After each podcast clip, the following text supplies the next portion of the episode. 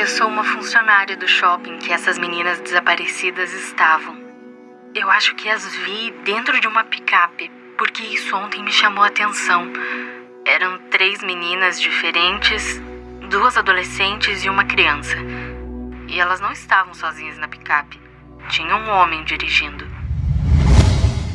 Três amigas, sendo duas adolescentes e uma criança, foram ao shopping fazer algumas compras de Natal no dia 23 de dezembro de 74.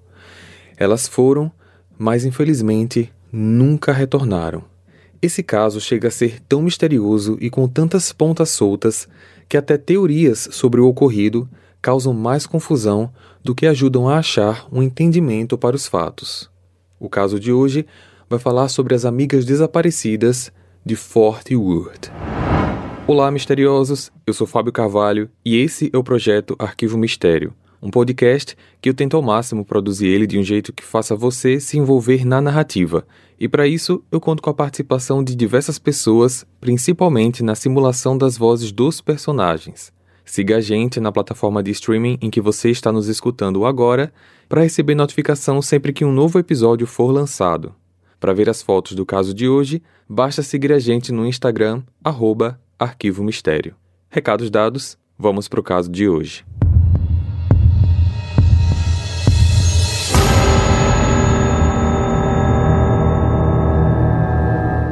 Esse caso, que aconteceu em 74, centra a atenção em três amigas, as quais não tenho como começar essa narrativa sem apresentar elas para vocês. A primeira é Mary Rachel Trulica, mais conhecida como Rachel, Nasceu em 15 de novembro de 57, tinha 17 anos, cabelos pretos e olhos verdes. Era casada há seis meses com Thomas Trilica, mais conhecido por todos como Tommy. A segunda, Lisa Renee Wilson, também conhecida apenas como Renee. Nasceu em 29 de agosto de 60, tinha 14 anos, cabelos loiros e olhos castanhos. E a terceira, Julie Ann Mosley, Nascida em 5 de abril de 65, tinha 9 anos, cabelos loiros e olhos azuis. Todas moravam em Fort Worth, uma cidade do Texas, Estados Unidos.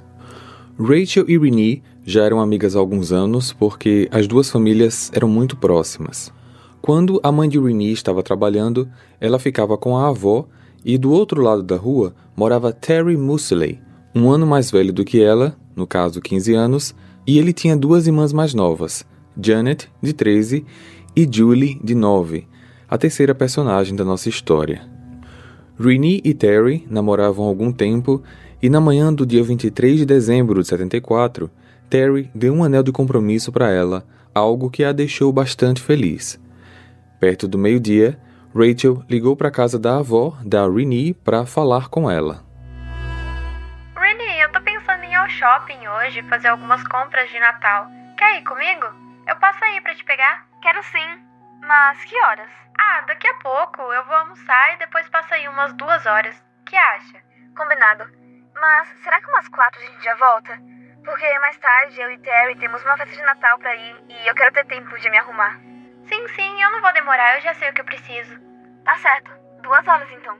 Ok. Ah, tem uma surpresa para te contar. Você vai adorar. Ai, conta! Só quando você chegar aqui. Melhor falar e mostrar.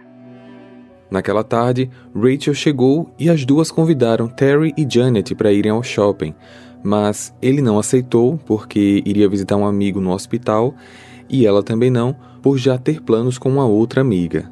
Só que Julie estava perto e escutou a conversa. Ei, eu posso ir? As duas não gostaram da ideia de ter que passar a tarde cuidando de uma criança de 9 anos, principalmente Rachel, que nunca tinha visto ou conhecido pessoalmente a pequena Julie. Isso não quer dizer que as meninas não tomariam conta dela. Elas sabiam da responsabilidade, mas talvez seria mais legal apenas as duas naquela tarde no shopping. As duas se olharam com aquele olhar que apenas duas amigas próximas se entendem e disseram que só levariam ela se sua mãe deixasse. Elas esperavam que a mãe não deixasse, e a priori foi isso que Rayane, a mãe da Julie, respondeu. O que, que você vai fazer no shopping, Julie? Você nem tem dinheiro para gastar lá. Ah, mãe, não tem nada para fazer hoje. Meus amigos da rua estão todos viajando. Não tem ninguém para brincar. Ai, É só um passeio no shopping. tá bom. Pode ir. O carro que Rachel dirigia era um Oldsmobile 72 do marido Tommy. A primeira parada delas foi na loja Army and Navy, que foi para buscar uma calça jeans que Renee tinha reservado. De lá, elas seguiram para o Seminary South Shopping Center. Deu quatro da tarde, quatro e meia, cinco e as meninas não retornaram. O pai da Renee pensou que talvez o carro da Rachel tivesse parado de funcionar no estacionamento do shopping, mas estranhou que as meninas não tivessem ligado para casa para avisar ou pedir ajuda, pelo menos, usando algum telefone público, porque, lembrando, estamos em 74 e telefones celulares não existiam. Então, ele e alguns vizinhos foram até o shopping. Chegaram lá, eles começaram a procurar o carro no estacionamento e o encontraram, só que o mesmo estava trancado. Foram dentro do shopping, procuraram em tudo e não encontraram as meninas. Nesse momento, os pais das outras foram avisados. E logo após isso, ele ligou para a polícia. A polícia, por sua vez, como vocês já devem imaginar, disseram que não poderiam fazer muita coisa porque, para aceitarem o fato como um desaparecimento, seria necessário aguardar no mínimo 24 horas e ainda sugeriram, num tom de brincadeira, que crianças e adolescentes fogem o tempo todo, mas sempre voltam, e esse poderia ser o caso delas. As famílias ficaram furiosas porque eles mal conheciam e já sugeriram isso. Não levaram em consideração que Rachel era uma garota recém-casada, que Renee estava super animada para a festa que ela iria naquela noite com seu recém-noivo, que Julie não era tão próxima das duas para arquitetarem um plano de fuga, e que o carro, que poderia ser utilizado nessa possível fuga, estava lá, parado, no estacionamento. Além disso, elas convidaram Terry e Janet para irem com elas junto naquele passeio. Por que então elas fariam esse convite se planejariam fugir? Eles aguardaram o shopping fechar e quanto mais pessoas saíam do local e as meninas não, eles ficavam mais preocupados.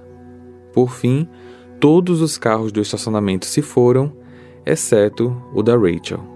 O único carro parado no meio da noite, no meio de um estacionamento deserto. No dia seguinte, 24, véspera de Natal, a polícia passou a procurar pelas meninas, mesmo sem considerar um possível sequestro, porque isso para eles ainda se tratava de jovens fugindo. Conversando com alguns funcionários do shopping, vários disseram ter visto as meninas por lá, destacando Renee em particular, porque ela estava usando uma camiseta escrita Sweet Honest, que era a mais nova sensação entre as adolescentes, porque esse item era um brinde que vinha com um perfume do mesmo nome. As famílias, por conta própria, passaram a espalhar cartazes pela cidade. Após essa atitude, a polícia recebeu duas chamadas que aparentemente poderiam ajudar, só que nenhuma delas chegava a ser, digamos, completa. A primeira ligação foi: Eu sou uma funcionária do shopping que essas meninas desaparecidas estavam.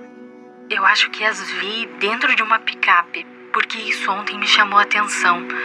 Eram três meninas diferentes, duas adolescentes e uma criança. E elas não estavam sozinhas na picape. Tinha um homem dirigindo. A senhora se lembra de algo? Elas estavam chorando assustadas? Para mim, elas estavam bem. A senhora pode vir à delegacia hoje para contar mais detalhes sobre o que viu? Posso sim. Uma segunda mulher também ligou para a delegacia, falando praticamente a mesma coisa, dizendo que viu três meninas no picape, mas que elas foram meio que forçadas a entrar. Mais uma vez, o policial que atendeu a chamada pediu que ela comparecesse à delegacia. Infelizmente, nenhuma das duas testemunhas apareceu para completar seus depoimentos e, por não se identificarem por completo, a polícia também nunca soube quem elas eram. Naquela mesma tarde, uma carta chegou ao endereço do marido da Rachel, o Tommy, e dentro da carta a seguinte mensagem: Eu sei que vou me ferrar por isso, mas nós tivemos que fugir. Estamos indo para Houston. Veremos vocês em cerca de uma semana. O carro está no estacionamento superior da Sears. Com amor, Rachel. Contudo, existem coisas muito estranhas nessa carta. Primeira, o texto interno foi escrito com tinta de caneta, só que do lado de fora, do endereçamento, foi escrito com lápis. Segundo, a carta foi endereçada a Thomas, o marido da Rachel, só que ele era chamado por ela apenas por Tommy inclusive nas cartas de amor que eles trocavam entre eles. Terceira, a caligrafia não parecia ser perfeitamente da Rachel. A família dizia que algumas coisas pareciam, só que outras não. Quarto, a letra L da palavra Rachel foi escrita de maneira equivocada e depois corrigida. Então as famílias se questionavam se realmente tinha sido ela que tinha escrito, e mesmo se fosse ela, como que ela erraria o próprio nome? Talvez, sob pressão, obrigada por alguém, ela poderia estar nervosa e se equivocou. Ao mesmo tempo em que ela, se for ela, chamou o marido pelo nome Thomas, será que estava querendo dizer algo? E quinto, o cartão não continha informação de remetente, apenas um código postal, e mesmo assim o quarto número estava meio borrado. O código poderia ser 76138 de Eliasville, um local a 160 quilômetros de distância de lá, ou 76188, que seria de Weatherford, a 45 quilômetros de distância. O detetive da polícia de Fort Worth, George Hudson, afirmou que a família enviou diversas amostras da caligrafia da Rachel para o FBI poder analisar só que os resultados foram inconclusivos. O verdadeiro autor da carta permanece um mistério. Mesmo com esses fatos, a polícia ainda trabalhava na hipótese de fuga, mas a família sabia que algo estava errado. No fim daquele dia, quando um amigo da Rachel tomou conhecimento do caso, ele foi até a polícia e disse que a viu numa loja de discos dentro do shopping no dia do desaparecimento. Ele falou que eles conversaram rapidamente e que uma outra pessoa, no caso um homem, estava com as meninas, mas ele não sabia quem era esse homem e também não se lembrava muito dele, apenas lembrava que ele era alto e que tinha cabelos pretos. Em abril do ano seguinte, 75, as famílias contrataram um detetive particular chamado John Swain. Ele já era bastante conhecido e até conseguiu fazer com que a polícia compartilhasse com ele uma cópia dos arquivos do caso. Dentro da sua própria investigação, ele descobriu que Rachel tinha se candidatado a uma vaga de emprego numa loja de departamentos algumas semanas antes do desaparecimento e que outras seis mulheres que também aplicaram para essa vaga falaram que receberam, por algum tempo, ligações telefônicas feitas por um homem que as assediavam pela linha. Não se sabe se Rachel tenha recebido essas ligações ou não Talvez esse assediador poderia estar envolvido nesse caso. A polícia, novamente, não conseguiu rastrear a origem das chamadas. Tempos depois, o detetive afirmou ter recebido informações sobre a localização dos corpos das meninas. A polícia realizou várias buscas com base nas informações dele, mas isso acabou levando a simplesmente nada. Cada mês que se passava, o caso ia esfriando e se tornando mais distante de uma solução. Em 79, quatro anos após ser contratado, o detetive John foi encontrado morto em sua casa. A autópsia confirmou que a causa foi devido a uma overdose de drogas. Contudo, estranha e misteriosamente, todos os arquivos do caso das meninas que deveriam estar na casa dele sumiram. Em 81, uma testemunha disse à polícia ter visto um homem forçando três meninas a entrarem na van naquela semana de Natal de 74. Ele disse que se aproximou do cara, o confrontou e a resposta que ele obteve foi a seguinte: Isso é assunto de família. Não tem o que você tá se metendo nisso não. Cai fora. Cai fora, cai fora. Como ele foi pessoalmente conversar com a polícia, eles tentaram conhecer melhor essa testemunha e, com o passar do tempo, viram que esse rapaz não parecia ter nenhum envolvimento com o assunto. Só que, em relação a essa testemunha, fica a pergunta no ar: por que aguardar sete anos para passar essa informação? E essa foi a última informação antes do caso ser oficialmente fechado. Hey, você se interessa por crimes reais, serial killers, coisas macabras e tem um senso de humor um tanto quanto sórdido? Se sim, você não está sozinho. Se você precisa de um lugar recheado de pessoas como você, venha conhecer o podcast Pátria Amada Criminal. Todas as semanas tentamos entender o pior da humanidade. Nesse processo a gente ri, chora, fica brava, fofoca, porque afinal de contas é assim que a gente fala quando está entre amigos. Suas novas melhores amigas trevosas estão aqui no Pátria Amada Criminal. O caso foi reaberto em janeiro de 2001 por um novo detetive que acreditava que as meninas saíram do shopping com alguém que pelo menos uma delas já conhecia. Analisaram a carta novamente e verificaram que o carimbo do correio era legítimo, que a carta foi enviada no dia 23, que foi o dia do sequestro, só que sobre o número 3 ou 8, isso ficou inconclusivo. As meninas desapareceram em uma época em que testes de DNA não existiam, só que agora, com a reabertura do caso, isso pôde ser analisado e o DNA encontrado no selo do envelope não correspondia ao das meninas, seus parentes ou a qualquer outra pessoa no banco de dados da polícia. Apesar da boa vontade deste novo oficial, mais uma vez as investigações foram encerradas sem nenhuma descoberta. Diversas teorias são especuladas, mas a grande maioria são teorias curtas, como elas saíram com alguém conhecido, ou foram sequestradas por alguém que já planejava isso, ou estavam no lugar errado, na hora errada. Só que a mais estranha teoria, que pode fazer algum sentido, mas ao mesmo tempo nem tanto, é a seguinte: Rachel era casada com Tommy. Antes dele namorar e se casar com ela, ele teve uma noiva. Essa noiva era Deborah, irmã da Rachel. De acordo com Deborah, ela nunca teve remorso quanto a isso, pois o relacionamento deles acabou antes desse novo começar. Ao que ela sabe, eles estavam com problemas na relação e sentiam que isso não ia durar muito tempo. Deborah e Rachel eram irmãs bem próximas antes e depois dessa situação. Houve uma época em que o próprio Tommy achava que Deborah tinha alguma coisa a ver com o desaparecimento da irmã e que ela teria sido a pessoa quem escreveu a carta. Mas a família da própria Rachel, quem estava ali quase que 24 horas com elas, nunca desconfiou disso e não conseguiam imaginar a possibilidade da filha arquitetar e comandar uma execução de sequestro ou talvez assassinato logo no momento em que a irmã estaria com outras duas pessoas.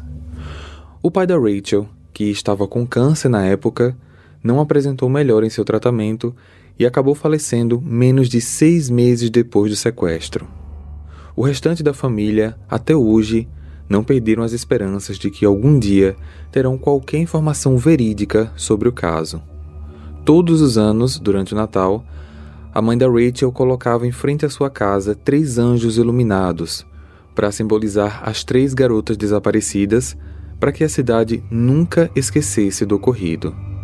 Se elas estiverem vivas, hoje elas teriam em torno dos 60 anos de idade. Compartilhe esse episódio com seus amigos para ajudar no crescimento do canal. Para ver as fotos desse caso, basta seguir a gente no Instagram, Arquivo Mistério, ou o nosso canal lá no YouTube. Eu vejo vocês então no próximo caso. Combinado? Até lá! Hey, você se interessa por crimes reais, serial killers, coisas macabras e tem um senso de humor um tanto quanto sórdido? Se sim, você não está sozinho. Se você precisa de um lugar recheado de pessoas como você, Venha conhecer o podcast Pátria Amada Criminal. Todas as semanas tentamos entender o pior da humanidade. Nesse processo a gente ri, chora, fica brava, fofoca, porque afinal de contas é assim que a gente fala quando está entre amigos. Suas novas melhores amigas trevosas estão aqui no Pátria Amada Criminal.